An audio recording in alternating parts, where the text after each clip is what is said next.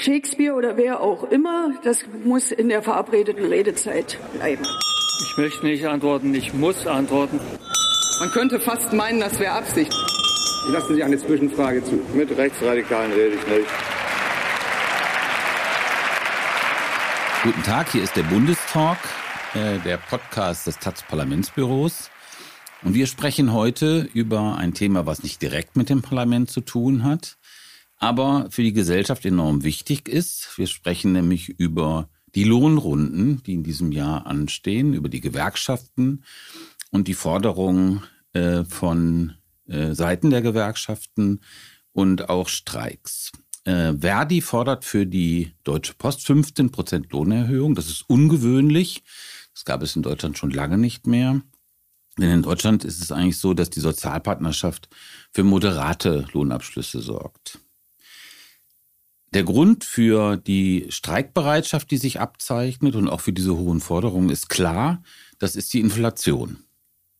Brauchen wir also jetzt starke, entschlossene Gewerkschaften, die hohe Lohnförderung durchsetzen? Oder liegt darin auch eine Gefahr, nämlich eine Lohnpreisspirale, die am Ende dazu führt, dass die Inflation noch weiter steigt? Wie bekommt man also in der Krise, die durch den Ukraine-Krieg und die Sanktionen ausgelöst worden ist, einen sozialen Ausgleich hin? Aber eben ohne Preiserhöhungen auf Dauer zu stellen. Denn Inflation schadet ja wiederum besonders stark den Armen. Und was ist eigentlich aus dem heißen Herbst geworden?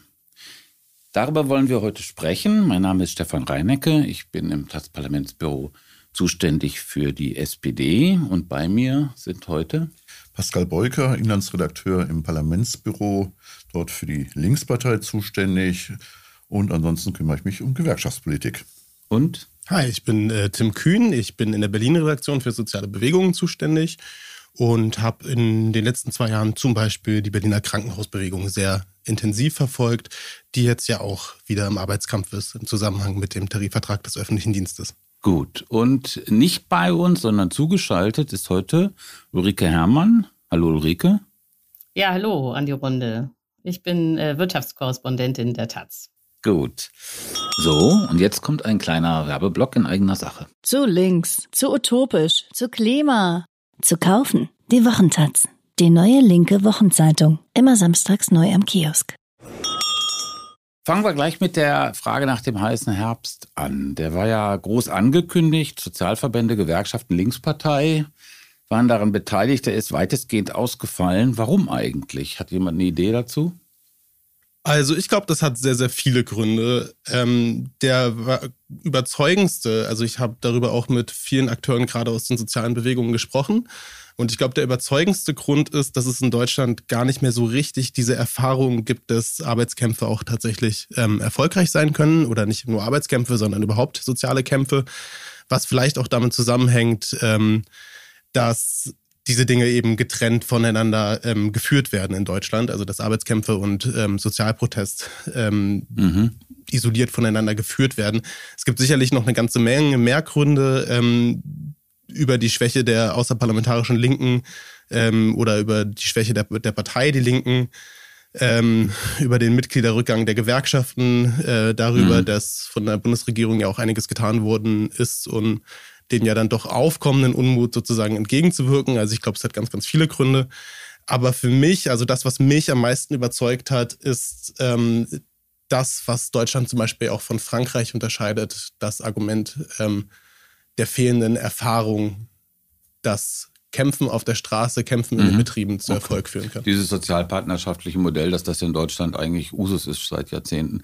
Ulrike, hast du da eine Idee zu? Also ich glaube, es sind zwei Gründe. Das eine ist, glaube ich, dass die Mehrheit der Deutschen einfach kapiert hat, äh, dass es ja nicht der böse Wille der Unternehmer ist, dass jetzt plötzlich die Preise steigen und es eine Inflation gibt, sondern dass das mit der Ukraine zusammenhängt und dass man das letztlich Putin zu verdanken hat und äh, dass jetzt die Unternehmer in Deutschland für Putin auch nichts können. Mhm. So und dass man eigentlich kollektiv eine Krise hat. Es ist ja nicht so, dass nur die Arbeitnehmer in der Krise wären, auch die Unternehmer können nicht in der Weise expandieren, wie sie das geplant hatten. Man schrammt knapp an einer Rezession vorbei.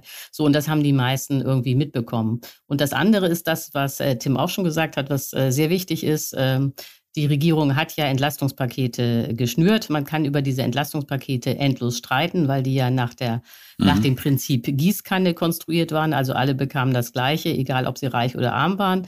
Äh, was vielleicht eine Verschwendung von Milliarden war, weil man eigentlich die Armen hätte stärker unterstützen müssen. Aber egal, es gab dieses Signal äh, der Regierung, dass alle äh, irgendwie im Blick sind, alle ähm, unterstützt werden. Und das hat natürlich dann auch dazu geführt, dass die Leute jetzt nicht in, zu Hunderttausenden auf die Straße gegangen sind. Ja. Ich glaube, dass es richtig ist. Vielleicht noch ein Aspekt. Man muss mal sehen, ähm, dass es wenig äh, gebracht hätte, generell gegen äh, Unternehmer im heißen Herbst einfach so zu demonstrieren. So funktioniert äh, ja Tarifpolitik mhm. in, in, Deutschland, sondern das ist immer ganz konkret ähm, an Tarifauseinandersetzungen gekoppelt. Das heißt, man geht nicht in Berlin mit Hunderttausenden allgemein gegen Unternehmer mhm. äh, auf die Straße, sondern es ist dann halt so, dass man Tarifverhandlungen mhm. zum Beispiel in der Elektrometallindustrie hatte, mhm. wo es äh, dann einen Abschluss gab, äh, der auch tatsächlich sich hat sehen lassen. Es gab mhm. äh, Abschlüsse in der Chemieindustrie, die, die, sich haben sehen lassen. Das heißt, da gibt es dann 2022. 2022, jetzt, ja. ja. genau. Also in der zweiten Hälfte äh, des Jahres äh, gab es ganz ordentliche Abschlüsse die natürlich verbunden waren mit Streikdrohungen. Mhm. Ähm, das heißt, das geht aber direkt dann in, in die Branche und nicht allgemein gegen die Regierung oder die Arbeitgeber. Also vielleicht eher in Frankreich ist es vielleicht eher Usus, dann äh, solche ähm, Demonstrationen so ein bisschen größer zu adressieren. Da gibt es eine andere Kultur, ja. Tim hat es ja gerade schon erwähnt, von äh, Auseinandersetzungen zwischen Gewerkschaften und Unternehmern. Ähm, Jetzt haben wir im Moment, glaube ich, in der, ich, in der Bundesrepublik gibt es an mehreren Orten Warnstreiks in Kliniken von Pflegepersonal. Hm, sind das berechtigte Warnstreiks? Sind das berechtigte Forderungen? Tim, du hast dich ein bisschen mit Berlin beschäftigt, mit, den, ähm, mit, dem, mit, den, mit, den, äh, mit der Pflegebranche. Wie siehst du das? Also ja, absolut. Die Warnstreiks sind ähm, komplett berechtigt. Es gab jetzt äh, in Berlin bisher einen Warnstreik. Das war nicht nur das Pflegepersonal, das waren alle, ähm, die im TVED ähm, beschäftigt sind. Das TVED sind, musst du kurz sagen. Äh, der Tarifvertrag des öffentlichen Dienstes. Ja. Also ähm, Bund und Kommunen ähm, mhm. sind jetzt gerade im Warnstreik. In Berlin sind da zum Beispiel noch die, ähm, die Stadtreinigung drin, die BSR oder die Wasserbetriebe. Ähm, nicht in Berlin, aber in anderen Bundesländern äh, betrifft das auch äh, Lehrkräfte und äh, Kita, Kita-Beschäftigte und noch ganz, ganz viel mehr. Und aber ich finde, die Pflege ist ein sehr, sehr gutes Beispiel dafür, warum das so wahnsinnig berechtigt ist, weil die Pflege ja nun wirklich ein Musterbeispiel ist, der des Berufszweiges, der über die letzten drei Jahre unglaublich viel beklatscht worden ist, wo in den letzten zwei, drei, äh, in den letzten Jahren der Pandemie sehr deutlich geworden ist, dass das die wahrhaft systemrelevanten ähm, ja. Bereiche sind. Da, Was fordern die, die jetzt? Na, die fordern jetzt, in dieser Runde geht es jetzt um Geld. Also das sind mhm. jetzt diese 10,5 Prozent mehr Gehalt ähm, mhm. und äh, ich glaube 200 Euro für Auszubildende oder wechsle ich das? Mhm. Das bist du. So das Entscheidende sind übrigens, äh, um das zu ergänzen, nicht die 10,5 Prozent.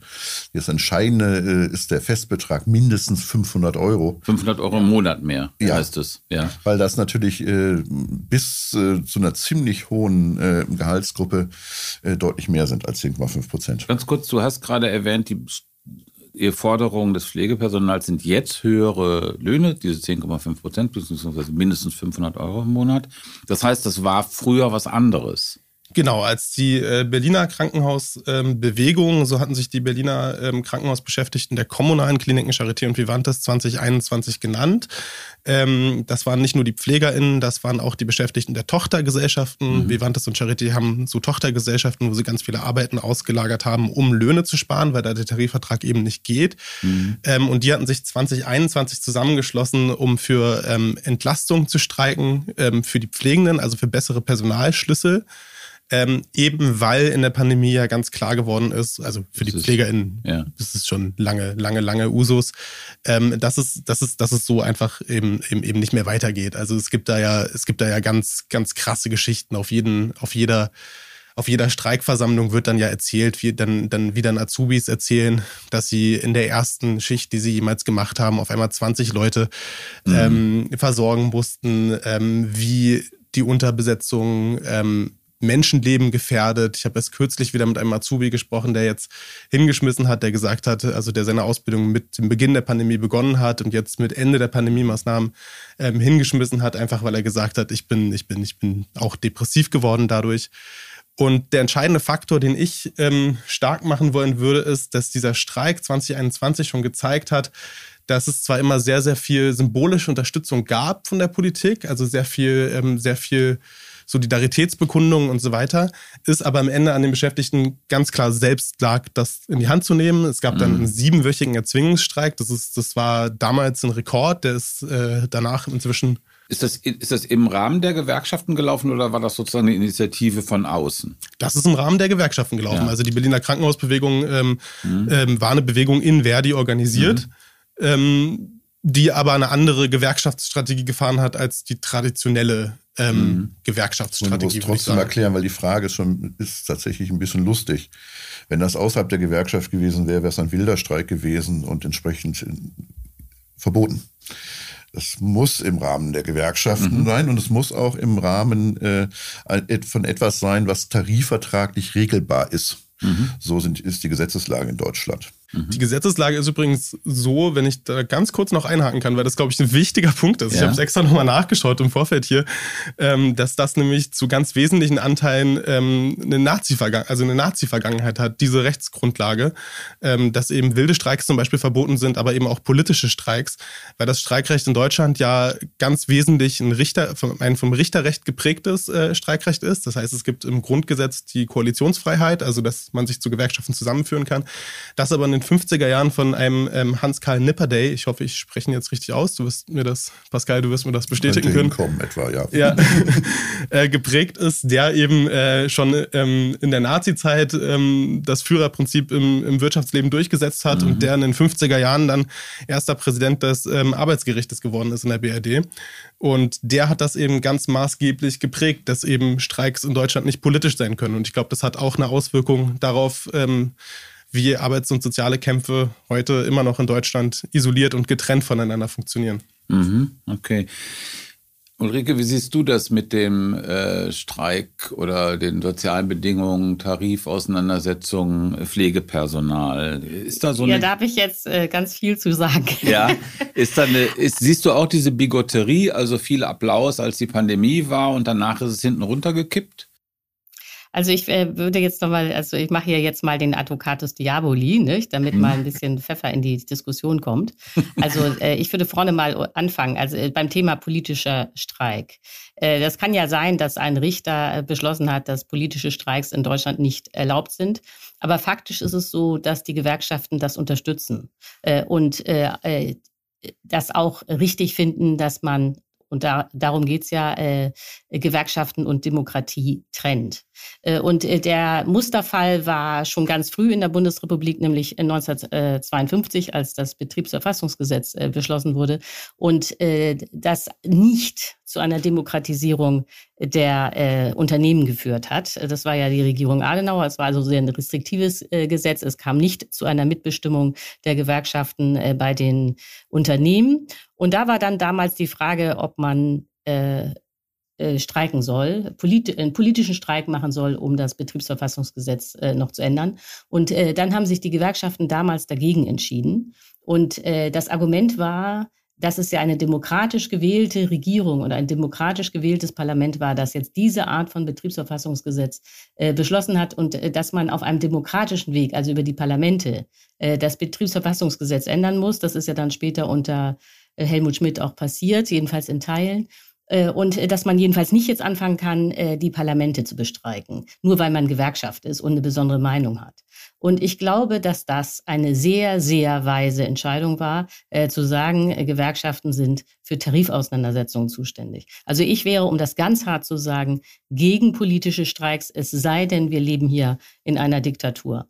So, dann das nächste, Verdi. Also äh, damit keine Missverständnisse aufkommen, ich bin absolut dafür, dass Pflegekräfte besser bezahlt werden und äh, äh, dass da auf jeden Fall auch mehr Personal ist. Dann müsste man allerdings darüber reden, wie man jetzt die Pflegeversicherung besser ausstattet. Nicht? Denn man kann nicht auf der einen Seite sehr wenig für die Pflege ausgeben äh, oder auch für die Krankenversicherung und gleichzeitig dann aber äh, Höchstleistungen in den Krankenhäusern verlangen. Also da muss dann Gesellschaft auch bereit sein, mehr zu bezahlen. Um das mal ganz hart zu sagen, man muss bereit sein, weniger nach Mallorca zu fliegen und dafür mehr für die Krankenhäuser auszugeben. So, diese Bereitschaft erkenne ich aber nicht in der Gesellschaft. Aber jedenfalls immer nur so zu tun, als wären die Krankenhäuser irgendwie das Problem und als oder die, Poli äh, die Politik äh, ist so äh, Vielleicht äh, stimmt das alles, aber das, das Kernproblem sind die Wähler, die gar nicht bereit sind, mehr für mhm. diese Dienstleistungen aufzuwenden. So, und dann also finde ich, das Hauptproblem ist, so zu tun, als würden in Verdi nur Pfleger arbeiten.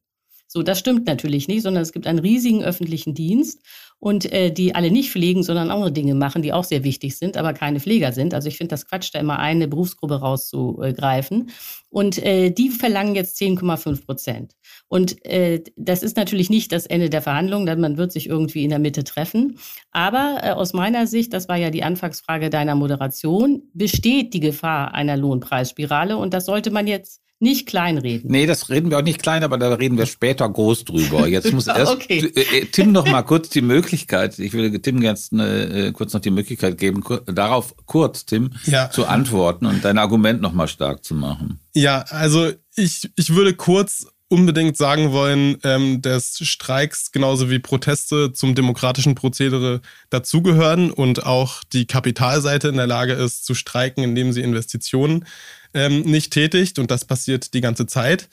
Ähm, und zum Zweiten würde ich doch gerne aufgreifen wollen, dass es an der Gesellschaft läge, die nicht bereit wäre, die PflegerInnen ähm, zu unterstützen. Also es geht ja hier ähm, natürlich um die finanzielle Ausstattung von Krankenhäusern, aber ich glaube, da gäbe es, da würde ich jetzt einfach mal mutmaßen, ähm, demokratische Mehrheiten dafür. Es wird aber nicht aus anderen Gründen gemacht. Und es wird ja einfach nicht gemacht. Das ist ja einfach erstmal ein Fakt, mit dem die PflegerInnen umgehen müssen. Und deswegen haben sie sich ja auch für ähm, den Streik entschieden. Im und direkt mit mhm. ähm, dem Hintergrund einer politischen Kampagne. Also die Idee war, und das war auch eine der neuen Sachen daran, ähm, sozusagen über den Hebel des Tarifrechts, also man sagt, also es ging in diesem Tarifvertrag Entlastung, da würde ich in zwei Sätzen ganz kurz in Detail gehen, um so ein Ausgleichssystem, dass wenn Pfleger in Unterbesetzung arbeiten, dass sie dann Ausgleichsschichten bekommen in Freizeit oder Geld, um damit den ökonomischen Druck auf die Kliniken zu erhöhen, mehr Pflegepersonal einzustellen. Darüber sollte der Druck auf die Kliniken erhöht werden. Es war vielen PflegerInnen sehr, sehr klar, dass das, dass das den Druck auf die, also dass das Druck auf die Kliniken erhöht. Darüber sollte sich politischer Druck ähm, äh, manifestieren, die Krankenhäuser besser auszustatten. Also ähm, die PflegerInnen haben das in verschiedenen Initiativen und auch ähm, in verschiedenen Initiativen über Jahre hinweg immer wieder funktion immer wieder artikuliert, dass das Fallpauschalsystem ein riesengroßes Problem ist, dass die Krankenhäuser zu wenig Geld haben. Mhm. Aber es blieb ihnen dann am Ende halt nur noch den Mittel des ähm, Streiks und dem Mittel der Selbstorganisierung. Mhm. Und das ist, äh, glaube ich, auch auf große gesellschaftliche Zustimmung gestoßen. Das ja, nicht, dass du mich missverstehst. Ich glaube, ich bin sehr dafür, dass die äh, Pfleger dafür streiken, dass sich die äh, äh, dass sich die Zustände in den Krankenhäusern verbessern. Das ist ja klar, dass das nicht geht, dass ein Auszubildender 20 Leute da betreuen muss. Nur der Punkt ist, und äh, die gesellschaftliche Zustimmung ist sehr hoch, nicht? alle sind dafür, äh, dass es in den Krankenhäusern besser zugeht, aber dann ist niemand bereit dafür zu bezahlen. Also weder wollen die Leute, dass die Steuern steigen, noch wollen sie, dass die Krankenhausbeiträge, äh, Krankenkassenbeiträge steigen, noch wollen sie, dass die Pflegebeiträge steigen. So, und äh, da, ich finde, alles, was ich sagen wollte, ist, äh, dass die ähm, äh, Gesellschaft äh, unheimlich äh, äh, doppelzüngig ist. Nicht? Äh, also man, äh, in Wahrheit ist es so, hier will kein Mensch zahlen für die äh, Dienstleistung Krankenhaus. Und das ist richtig, dass die Pfleger streiken. Aber äh, man muss irgendwann mal schreiben, ganz deutlich, dass alle mehr zahlen müssen. Ja, ich glaube, das so, ist. Und äh, da, da, dieser Teil fehlt aber immer. Ja, äh, das genau. Also ich glaube, das wird etwas sein, wo, wo, woran wir uns ein Gedanke, den du gerade formuliert hast, Ulrike, an den wir uns sowieso in einer alternden Gesellschaft mehr gewöhnen müssen. Pascal, bitte. Ja, und nur ein Satz dazu. Es ist natürlich auch möglich, dass der Staat seine Mittel anders einsetzt. Also man könnte ja Jetzt zum Beispiel wieder weniger Waffen. Ja, ja aber natürlich. Also 100 Milliarden Sondervermögen äh, äh, für die Pflege und für die Krankenhäuser wäre zum Beispiel nicht schlecht. Mhm. Aber ähm, nochmal zurück. Wir, ja, aber dann würde man Konsum finanzieren. Aber das ist nochmal ein anderes Thema. Das ist ein anderes Thema. Wir vermengen mhm. gerade ohnehin äh, ziemlich viel. Äh, also wir, wir vermengen äh, die Situation in den Krankenhäusern und den äh, Arbeitskampf da im letzten Jahr äh, mit der Frage des politischen Streiks, mit dem generell mit dem Streik Streikrecht und das sind natürlich sehr, sehr unterschiedliche äh, Sachen. Deswegen möchte ich zu dem Letzteren doch noch äh, zwei Sätze sagen. Das erste ist natürlich die Frage des politischen Streiks in den Gewerkschaften immer umstritten gewesen. Da gibt es sehr unterschiedliche Positionen. Das eine Argument ist, äh, was du gesagt hast, Ulrike, ist vollkommen richtig. Es gibt natürlich, äh, gab auch immer Gewerkschafter, die der Meinung waren, man müsste gesellschaftlich interventionistischer sein. Das andere ist, äh, dass es natürlich ein Problem gibt, wie eingeschränkt äh, das Streikrecht ist, nämlich dass man äh, nur unmittelbar tatsächlich für einen Tarifvertrag äh, oder etwas, was tarifvertraglich regelbar ist, äh, streiken darf. Und da gab es natürlich Verschärfungen ähm, in der Kohl-Ära, das darf man eben nicht vergessen, gegen die, die Gewerkschaften vehement protestiert hatten, nämlich äh, unter Norbert Blüm, der äh, das Streikrecht in dem Sinne äh, ziemlich deutlich eingeschränkt hat, dass Solidaritätsstreiks nicht möglich äh, sind. Mhm. Ähm, und wie gesagt, dagegen haben die Gewerkschaften logischerweise sich äh, sehr, sehr stark äh, gewehrt, aber diese Auseinandersetzung haben sie eben verloren. Und deswegen ist es so eingeschränkt, äh, wie, wie es jetzt ist. Es gibt noch einen Punkt, den ich auch noch erwähnen muss, weil es jetzt ein Jubiläum äh, ist, äh, 50 Jahre Fortstreik Streik. Vielleicht erinnert euch noch daran. Äh, du hast ein, ein Streikrecht, was ein Problem macht, dass die, ähm, wenn die Gewerkschaften zu sozialpartnerschaftlich drauf sind, äh, das natürlich zu einer ganz schwierigen Situation für Beschäftigte führen kann. Und das hat äh, dann in den Jahren der großen Lohnzurückhaltung nach 68 dann zu etlichen wilden Streiks geführt in, in Deutschland. Legendär, wie gesagt, der Fortstreik Streik 73. Das hat allerdings dann auch zu einer Kurskorrektur bei den Gewerkschaften mhm. geführt. Ja, ich glaube, über 73 werden wir noch reden, nicht? Da können ja. wir noch drüber reden. Wie sind denn jetzt, ähm, um nicht zu sehr in der Vergangenheit zu bleiben, ähm, es gibt ja jetzt dieses Jahr, glaube ich, 23, jetzt schon ungefähr 10 Millionen, also es betrifft 10, diese Tarifauseinandersetzungen dieses Jahr kommen, betreffen ungefähr 10 Millionen elf, Leute, 11, 11 Millionen. Millionen Leute. Ähm, wir haben jetzt diese Deutsche Post, äh, die Forderung von Verdi, 15 Prozent, wie gesagt, sehr ungewöhnlich für Deutschland. Das ist ja auch, liegt ja auch weit über der Inflation, die jetzt bei 9 liegt. Nein, nein, so kann man nicht rechnen. Nee, nee, nee, nee, nee. Ähm, um das mal zu erklären. Ja, ja, Du musst das Vorjahr dazu Du musst nehmen. das Vorjahr ja. Äh, nehmen. Also es ist, äh, die, diese, die Lohnforderungen sind auch deswegen so hoch, weil die Abschlüsse in den vergangenen Jahren äh, so schlecht waren. Okay. Du hattest äh, im äh, vergangenen Jahr eine Durchschnittslohnerhöhung von 2,7 Prozent. Mhm. Jetzt für alle Branchen ähm, bei einer Inflationsrate, wenn ich richtig sehe, von über 8 Prozent. Das heißt, du hast einen, äh, einen ganz heftigen Reallohnverlust mhm. Äh, gehabt. Das wollen die Gewerkschaften jetzt wieder einpreisen. Ähm, ob, sie, ob das gelingt, äh, ist eine andere Frage, aber das musst du in die Rechnung eben einbeziehen. Das Weitere, es gibt natürlich eine Besonderheit bei der Post. Ähm, die Post ist nämlich keines der Unternehmen, die jetzt unter dieser Krise leiden, sondern äh, die verdienen sich gerade dumm und dämlich. Ähm, die haben äh, einen Gewinn im vergangenen Jahr von 8,4 Milliarden gemacht. Du hast einen Vorstandsvorsitzenden, der 10 Millionen Euro pro Jahr kriegt. Mhm. Und ähm, so will die Gewerkschaft äh, auch etwas an dem Konzerngewinn beteiligt werden. Und das erklärt mit äh, diese hohe Forderung. Und es gibt natürlich einen Aspekt, den man nicht unterschlagen darf. Im Gegensatz zu anderen Branchen sind äh, Sverdi bei der Post sehr gut organisiert. Mhm. Also du hast 160.000 Beschäftigte und über, deutlich über 100.000 sind Mitglied von Verdi. Also ist diese Forderung, Tim, 15 Prozent legitim? Ja, natürlich, absolut. Also für mich ist es eine ganz einfache ähm, Rechnung. Wenn die Preise für Lebensmittel steigen, wenn die Preise für ganz normale Güter des alltäglichen Lebens steigen, wenn die Preise dafür steigen, weiß nicht, seine Eltern zu besuchen, indem man mit dem Zug irgendwo hinfährt, dann steigt auch die Preise, dann steigen auch die Preise für eine andere Arbeitskraft, die es im Kapitalismus nun mal gibt, und das ist die Arbeitskraft. Mhm. Ähm, und dann muss ich das natürlich, also dann muss ich das natürlich angleichen. Das ist ja, das ist ja ganz klar. Und dazu kommt eben noch, dass äh, wir in Zeiten der Krise sind und in Zeiten der Krisen ähm, sind immer auch Verteilungskämpfe. Und mhm. äh, die Gegenseite, sage ich mal so, äh, ist weniger zurückhaltend, äh, wie Pascal ja gerade schon gesagt hat, im Beispiel der Deutschen Post. Also mhm. Äh, ich glaube, du hattest mal geschrieben, äh, dass der gegenwärtige ähm, Vorstandsvorsitzende, Frank Appel heißt der, ja.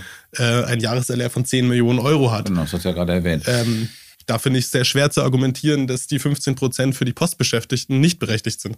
Aber wenn ich das jetzt richtig verstanden habe, Pascal, ist es äh, nicht so, dass das jetzt sozusagen ein wirklicher ähm, Wandel in der äh, Tarifpolitik der Gewerkschaften ist, sondern es ist so eine Art nachholende, also so, so ein Aufholen von dem, was letztes Jahr gewissermaßen versäumt wurde. Insofern kann man, ist es eher, es bewegt sich noch eher in diesem äh, sozialpartnerschaftlichen denken, ja, dass das, die Gewerkschaften Das muss man begreifen. Also weil äh, die deutlich niedrigeren äh, Lohnabschlüsse in den vergangenen Jahren lagen eben auch daran, dass die Inflationsrate entsprechend niedriger war. Mhm. Das Ziel von äh, Verdi, aber auch zum Beispiel IG Metall, ist vor allen Dingen, dass es äh, keinen Reallohnverlust gibt.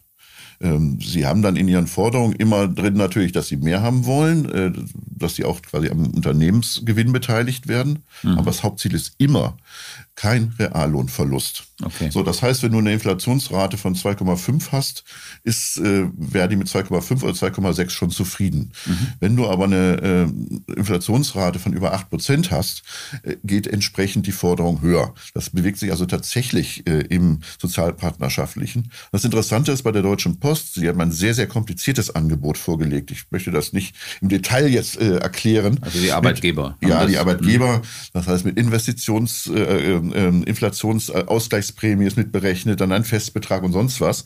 Ähm, aber wenn man das alles mal durchrechnet, bieten sie selber für zwei Jahre 9,9 Prozent etwa an. Okay. Ja, ähm, um, ich habe allerdings mal ausgerechnet, äh, wie stark das auseinander ist, äh, die, die Forderung und das, was die Arbeitgeber bieten. Jetzt nur mal auf zwei Jahre gerechnet und ich habe jetzt mal einfach mal so einen Bruttolohn genommen von 3000. Mhm. Muss man zu wissen, 90 Prozent der Postbeschäftigten verdienen zwischen äh, 2100 und äh, etwa 3100 äh, brutto. Ja? Also das sind also jetzt also quasi. Ja, genau. Das sind also jetzt keine darunter, oder? Also das sind das sind jetzt keine Spitzenverdiener, um das klar zu machen. Ich habe jetzt mal, es einfach ist, mal diese 3000 Euro mhm. genommen, habe das auf zwei Jahre gerechnet und der Unterschied zwischen Verdi und äh, den äh, Arbeitgebern liegt bei äh, über 5800 Euro, die äh, die Differenz wäre.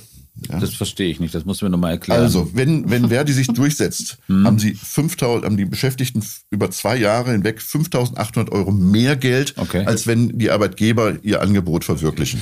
Ulrike, wie siehst du das, diese 15 Prozent Forderung von Verdi an die Deutsche Post? Ist das äh, legitim, verständlich, in Ordnung, gesamtwirtschaftlich verantwortbar? Ja, also ich kann natürlich verstehen, dass die, äh, unter, äh, dass die Beschäftigten an dem Ge äh, Gewinn beteiligt werden wollen. Ähm, aber äh, ich würde jetzt gerne Post und Verdi zusammen machen. ähm, äh, weil äh, die, weil, äh, aber wir können das auch getrennt machen. Ich glaube, dass äh, der Kernfehler ist, was äh, ähm, ähm, was Pascal eben gesagt hat, nämlich, äh, dass Lohnerhöhungen dazu da wären, die Inflation auszugleichen.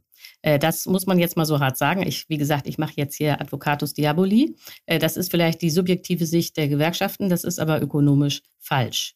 Äh, ökonomisch läuft es so, wenn es perfekt laufen soll, dass die ähm, Lohnabschlüsse sich an zwei äh, äh, äh, Dingen orientieren, nämlich erstens am Produktivitätsfortschritt, also wenn es einen technischen Fortschritt gibt, wenn man mit den gleichen Arbeitnehmern mehr herstellen kann, dann müssen die Arbeitnehmer daran beteiligt werden, damit man überhaupt Leute hat, die die zusätzlichen Waren auch kaufen können. Der Produktivitätsfortschritt in Deutschland liegt ungefähr bei 1,5 Prozent im Jahr.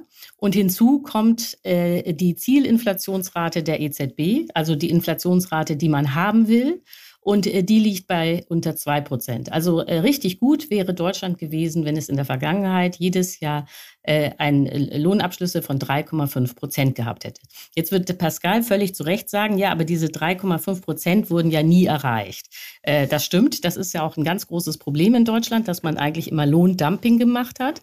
So, jetzt ist aber die Frage, ob man das Lohndumping äh, ausgerechnet, äh, äh, dass man in den letzten 20 Jahren äh, betrieben hat, äh, ob man das jetzt ausgerechnet äh, ähm, korrigieren soll in einer schon sehr hohen Inflation.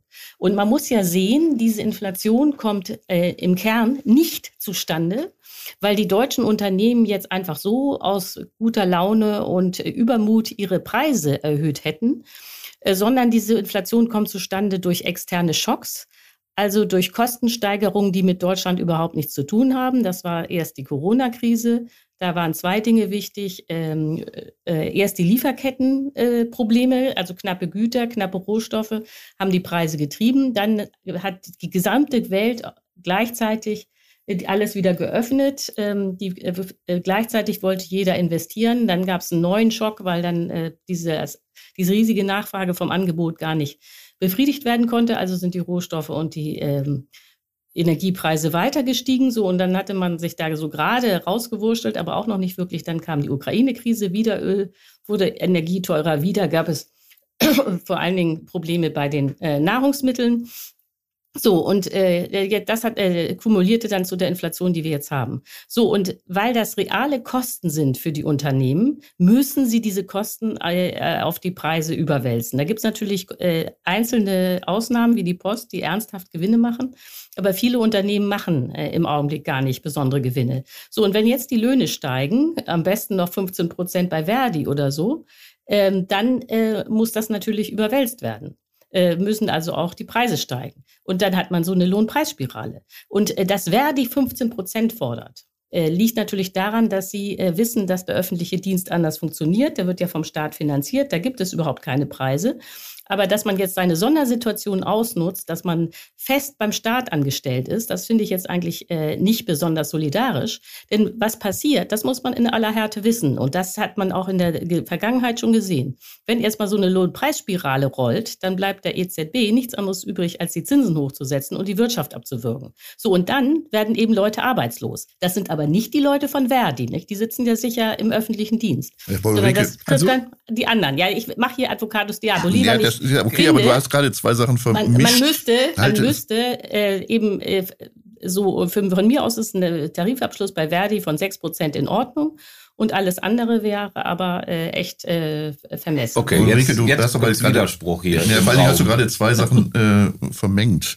Ähm, mhm. Die Post ist ja nicht mehr öffentlicher Dienst. Das war sie mal früher, bevor sie denn. Ja, das weiß ich, aber Verdi ist öffentlicher Dienst. Ja, aber, und aber, Verdi aber, insgesamt will 10,5 Prozent. Ja, aber 10,5 und nicht 15 Prozent. Das ist Nein, so, nee, habe ich doch gesagt, 10,5. Ja. Oder aber dann sonst habe ich mich versprochen. Ich weiß auch, dass okay. Verdi 10,5 will, aber 10,5 Prozent und 500 Euro. Das ist ja die Marge. Darüber darüber sprechen wir jetzt. Ja. Gut. Aber Ulrike, ähm, vielleicht als, als, als Frage formuliert. Ich meine, ähm, dann hast du doch jetzt gerade zwei Wirtschaftsbereiche aufgezählt. Also die Post, wir haben es schon gesagt, erzielt gerade äh, Rekordgewinne, ne? 8,4 Milliarden Euro 2020 äh, laut dem vor, vorläufigen Ergebnis.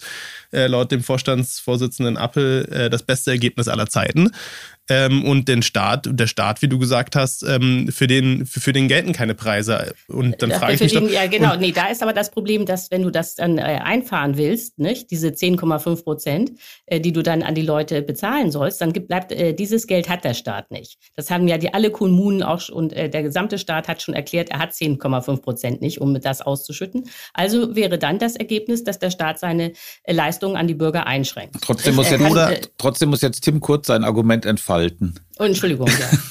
Ja, ja, weil jetzt so zu tun, als würde der Staat im Geld schwimmen, ist ja Quatsch. Nee, aber der, also, aber der Staat verfügt ja durchaus über Mittel, ähm, sich das Geld zu, äh, zu holen. Und das ist ja schon Wo so, denn? dass andere, das andere, naja, zum Beispiel über Steuern.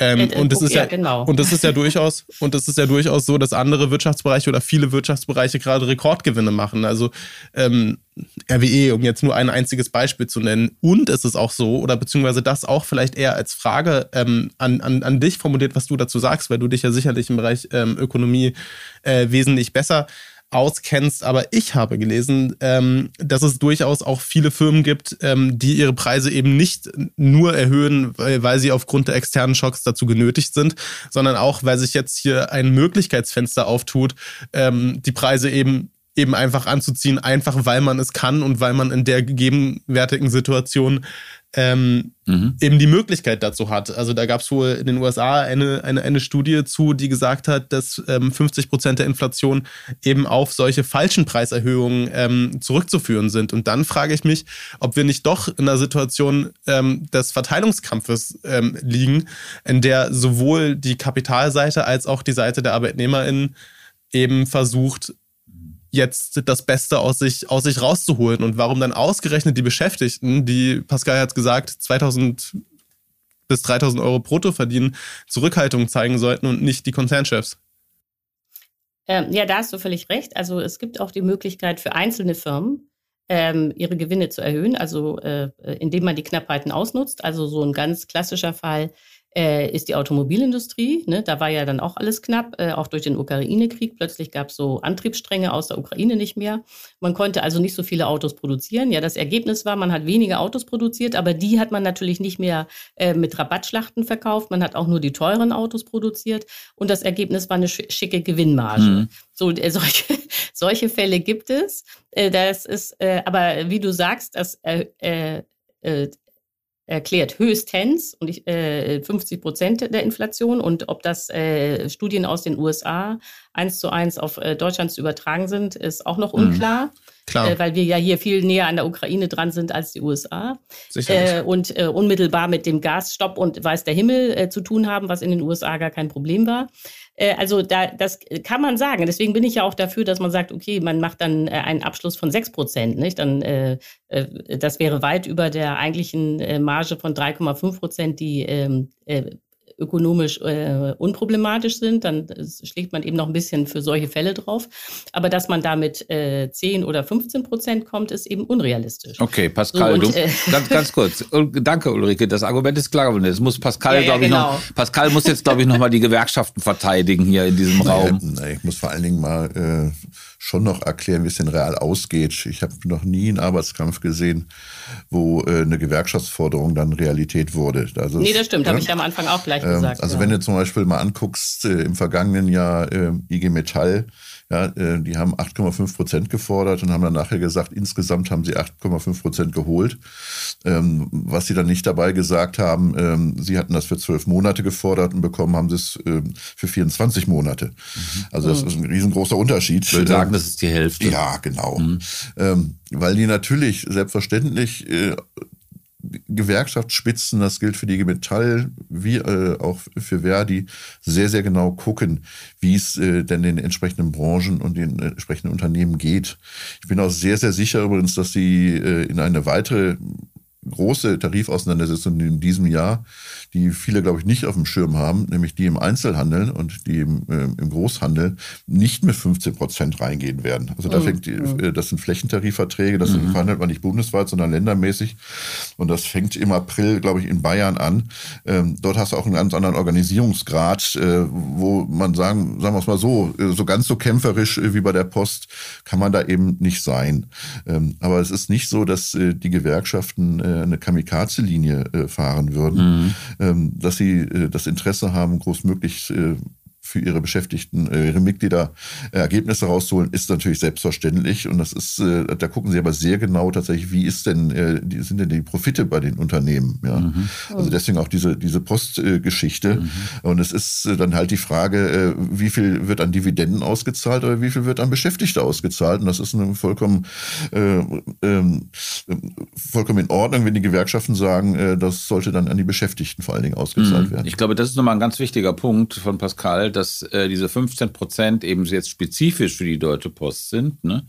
Und dass das nicht sozusagen äh, so ein, äh, eine Forderung ist oder ein möglicher Abschluss, der dann gewissermaßen wegweisend für alles andere sein wird. Wir müssen, glaube ich, auch dazu noch sehen, dass der Organisationsgrad oder, oder ähm, der, äh, der, der Teil der Beschäftigten, die überhaupt noch unter so Branchen- und Tarifverträge fällt, ja relativ gering ist und auch abgenommen hat in den letzten Jahren und Jahrzehnten. Er ist, glaube ich, noch bei knapp über 40 Prozent, was natürlich die ähm, Verhandlungsmacht der Gewerkschaften beeinträchtigt. Das ist, glaube ich, ein struktureller Hintergrund, den man jetzt auch noch mal, ähm, den man nicht vergessen darf. Ja, das ist einfach, ist einfach so. Also äh, die holen dort gute Ergebnisse, wo sie noch stark organisiert sind. Mhm. Wie gesagt, das ist bei der Post, das ist natürlich auch im öffentlichen Dienst. Aber mal um in, äh, in unsere Gefilden zu gehen, gestern äh, gab es das Jahrespressegespräch von Verdi und mhm. äh, da haben wir dann auch nachgefragt nach den Abschlüssen bei den Journalisten. Und da hat er klar gesagt, er ist Hopfen und Malz verloren, weil da sind so wenige, das lohnt nicht. Das bringt nichts. Äh, die haben keine Chance. Mhm. Ja, und vor allen Dingen sind ja sehr viele äh, Unternehmen auch unter Druck äh, im Journalismus, siehe mal Gruner und Jahr, nicht? Ähm, da, äh, äh, wenn dann natürlich so eine Brise, äh, Krise äh, oder so eine ganze Branche im Umbruch ist und zum Teil auch schwer in der Krise, ist es sowieso schwer, da noch äh, hm. äh, große Abschlüsse herauszuholen, egal hm. wie gut man organisiert ist. Ja. Also Tim man wird ja dann doch regelmäßig überrascht davon, wie gute Abschlüsse tatsächlich möglich sind, wenn man es versucht und wenn man kämpft. Und ich würde trotzdem nochmal das Argument stark machen wollen. Also wir haben jetzt ja festgehalten, dass es also dass es lediglich um ähm, Inflationsausgleiche geht. Ne? Also wir reden, ja, gesagt, wir reden hier nicht. Ist, äh, wir reden, ist, äh, Inflationsausgleich klingt so harmlos, aber das ist, äh, wenn die äh, wenn die Firmen reale Kosten haben und dann auch noch die Löhne steigen, die auch Kosten sind, dann geht die Inflation weiter, weil die Preise dann weiter steigen müssen. Und das ja, siehst du jetzt. Äh, weißt du, es gibt kein und dann ist es alternativlos. Dann ist es alternativlos, dass dass die Löhne sinken, aber die Dividenden weiter stabil sind. Das, also es gibt jedenfalls kein Menschenrecht auf Inflationsausgleich. Das muss man sehen. Also vielleicht nochmal äh, äh, der Rückgriff auf 1973. Da hat man äh, die Blaupause für äh, was passiert, wenn die Löhne zu stark steigen. Da hatte man die gleiche Situation wie heute. Die äh, Energiepreise, die Ölpreise sind schlagartig stark gestiegen. Die Inflation hat stark angezogen. Und dann hatten die äh, Beschäftigten die Idee, äh, dass jetzt aber äh, die Löhne entsprechend steigen müssen. Als die Gewerkschaften äh, das nicht sofort umgesetzt haben, kam äh, genau das zustande, was äh, Pascal auch schon erzählt hat, nämlich wilde Streiks. Und am Ende gab es dann eben in der IG Metall, aber auch im öffentlichen Dienst Abschlüsse von 12 Prozent. So, und dann kam die Lohnpreisspirale äh, so richtig in Schwung. Äh, am Ende hat die Bundesbank die Zinsen wahnsinnig hoch angesetzt und es kam zur ersten schweren Wirtschaftskrise in der Bundesrepublik. Ja, und das Interessante ist, das muss man jetzt mal sehen, dass auch die Keynesianer also ob das jetzt Heiner Flassbeck ist oder Hans Herr, ähm, ähm, die sind der Meinung, dass diese erste Maßnahme der Bundes äh, Bundesbank 1973, das Abwürgen der Konjunktur, die Massenarbeitslosigkeit, notwendig war und richtig war, um die Inflation zu bremsen. Mhm. So, das muss man mal zur Kenntnis zu nehmen. Und okay, das haben wir den zur Ländern, nee, nee, das geht noch weiter. Die Story ist noch nicht zu Ende. In den Ländern, wo man das nicht 1973 gemacht hat, sondern wo man gedacht hat, ach, man kann doch die Inflation erstmal laufen lassen, hatte man dann 1979 nach weiteren Preisschocks, ich will das jetzt nicht alles ausführen, folgende Situation. Die Gesellschaft hat die Gewerkschaften gehasst und hat extrem konservative äh, Politiker an die Macht gewählt. Das war Reagan vor allen Dingen in den Großbritannien so Thatcher und in den USA Reagan.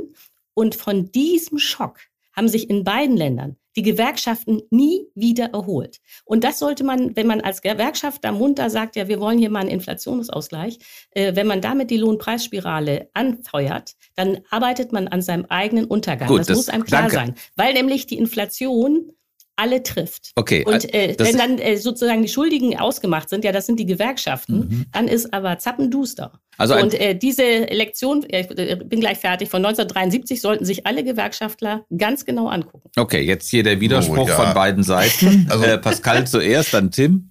Also ähm, die, die Folgen nach 73, ich glaube, das hast du richtig dargestellt, aber du vergisst natürlich die Vorgeschichte. Und das kenne ich auch, aber okay. Ja, aber das funktioniert natürlich nicht, äh, die nicht zu erwähnen. Und das hat nämlich was mit der konstatierten Aktion zu tun. Äh, mhm. Wir haben ja jetzt gerade wieder eine, wo es mhm. eigentlich eine Vereinbarung gab, äh, Lohnzurückhaltung und entsprechende Zusage der, der Unternehmen, dass wenn es wieder besser wird, wenn sie Gewinne machen, dass das entsprechend verteilt wird auf die Beschäftigten. Mhm. So, die, an die Lohnzurückhaltung haben sich die Gewerkschaften gehalten, an die Gewinnverteilung mhm. die Unternehmer nicht. Und, das stimmt. Ja, und mhm. das hat natürlich dann zu einem riesengroßen Unmut der Beschäftigten geführt, wo die Gewerkschaften riesengroß unter Druck geraten sind. Also diese Vorgeschichte hm. muss man eben genau. erzählen. Ne?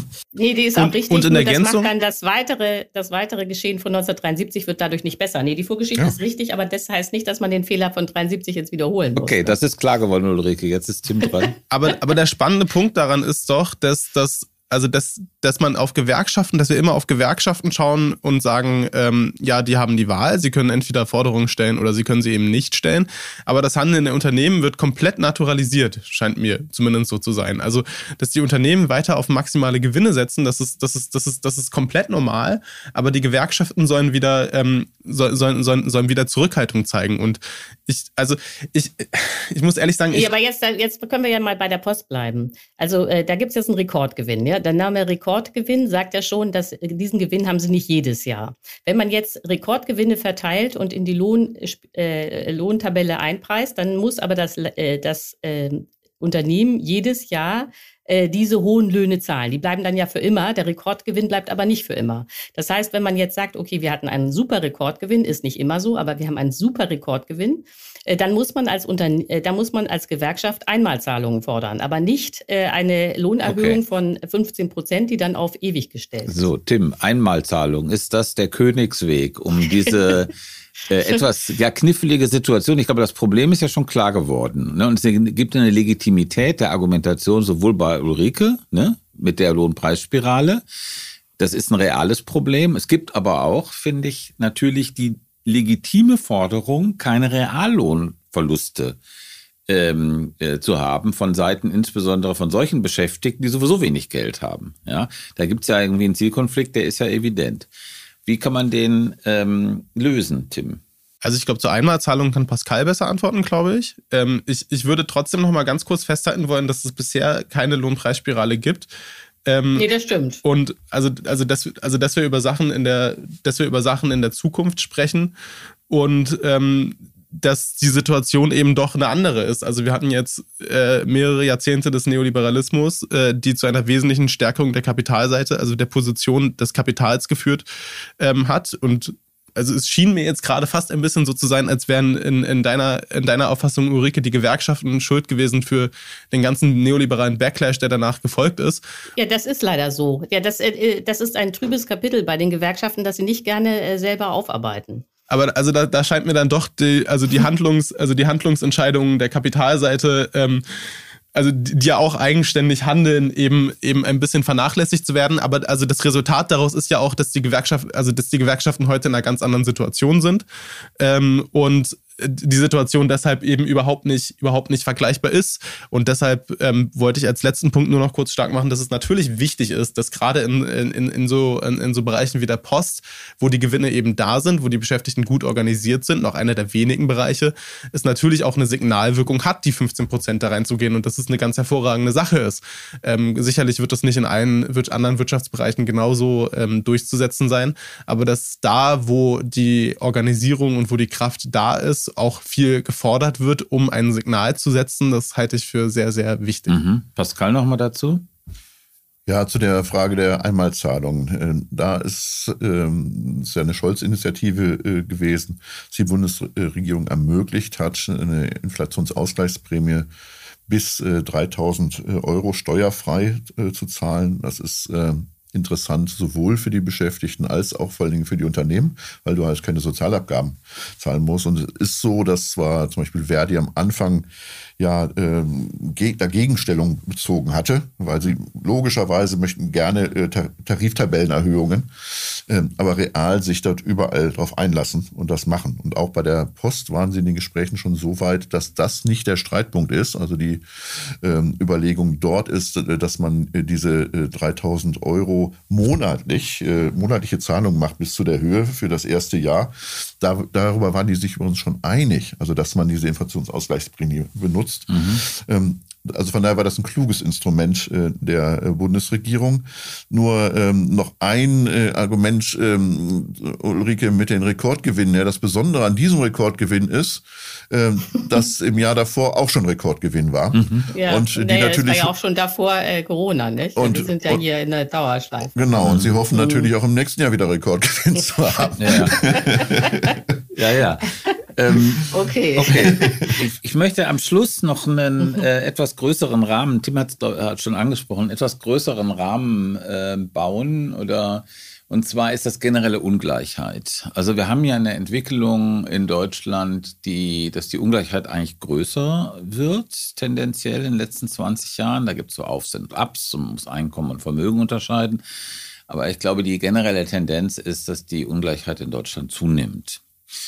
Und ein Treiber von Ungleichheit sind, äh, wie man weiß, Krisen. Also sowohl die Corona-Krise hat, glaube ich, die Ungleichheit, äh, da gibt es noch keine, glaube ich, wirklich validen Zahlen drüber, aber man kann das, glaube ich, mit ziemlicher Wahrscheinlichkeit annehmen, vergrößert. Und bei der Inflation ist es auch so, dass Inflation Ungleichheit vergrößert. Und die Frage an euch drei ist jetzt, quasi als Schlussfrage mit einer Bitte um ein, ich weiß, es ist ein kompliziertes Thema, eine, eine, eine kürzere Antwort.